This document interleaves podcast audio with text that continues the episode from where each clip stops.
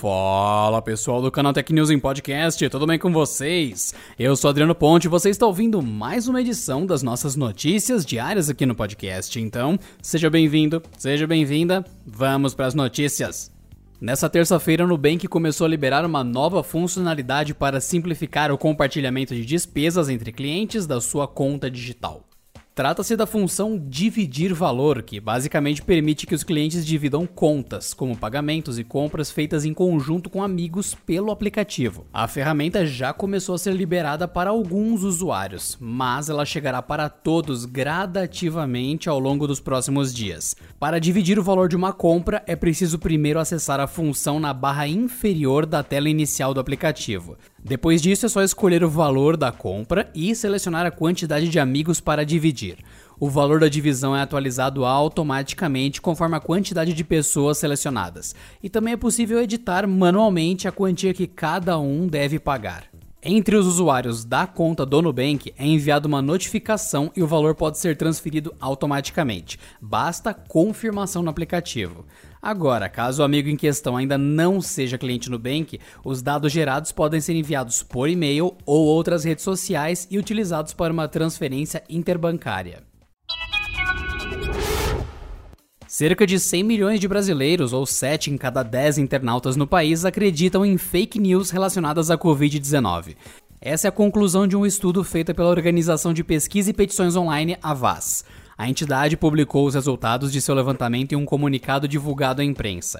Segundo o estudo, o WhatsApp é o principal vetor de desinformação, com 7 a cada 10 pessoas recebendo matérias falsas e dados errados sobre a doença.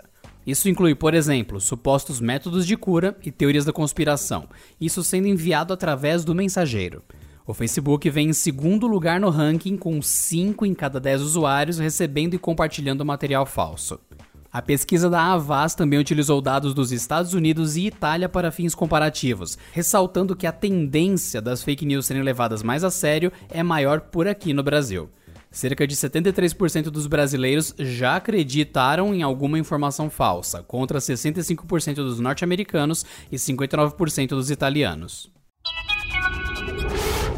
Uma parceria inusitada acaba de ser revelada na indústria do cinema. Tom Cruise estaria planejando um novo filme de ação com temática espacial.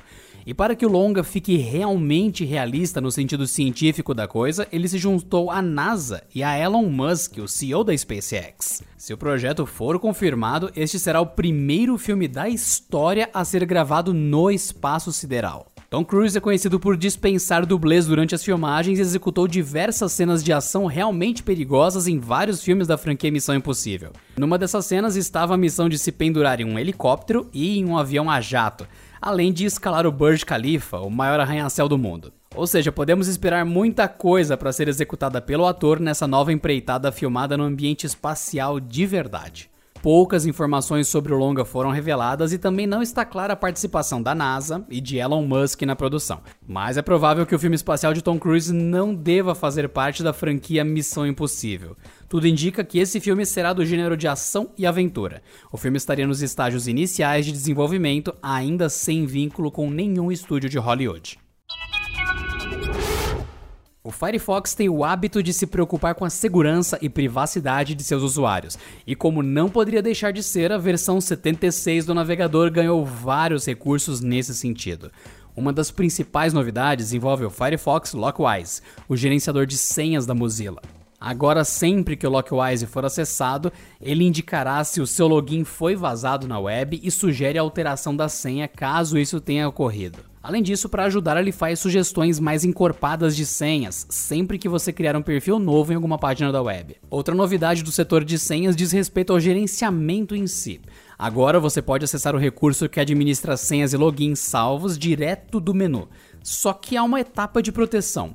Somente após fornecer a sua senha mestra é que os dados salvos no Firefox serão exibidos e poderão ser copiados. E fora do setor de segurança, mas sempre muito bem-vindo, há o modo Picture in Picture, que destaca da janela um player de vídeo.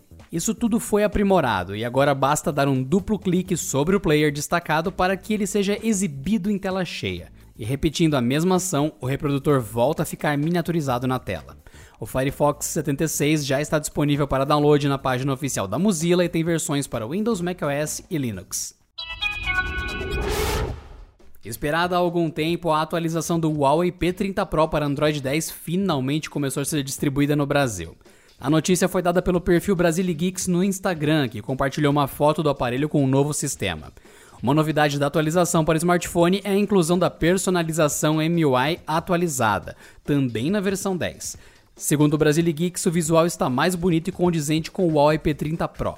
Para conferir se a atualização está disponível para o seu aparelho, acesse Configurações, Sistema, Atualizações e Buscar atualizações. Lembre-se que a nova versão está sendo disponibilizada aos poucos e pode levar alguns dias para chegar a todos os celulares. E por hoje é só, pessoal. Então nos falamos na quarta-feira em mais uma edição do canal Tech News em podcast. Um abraço e até lá. Não deixe de acessar o canaltech.com.br para mais notícias. Esse episódio contou com a apresentação de Adriano Ponte, roteiro de Rui Maciel, edição de Mari Capetinga, editoria-chefe de Camila Rinaldi.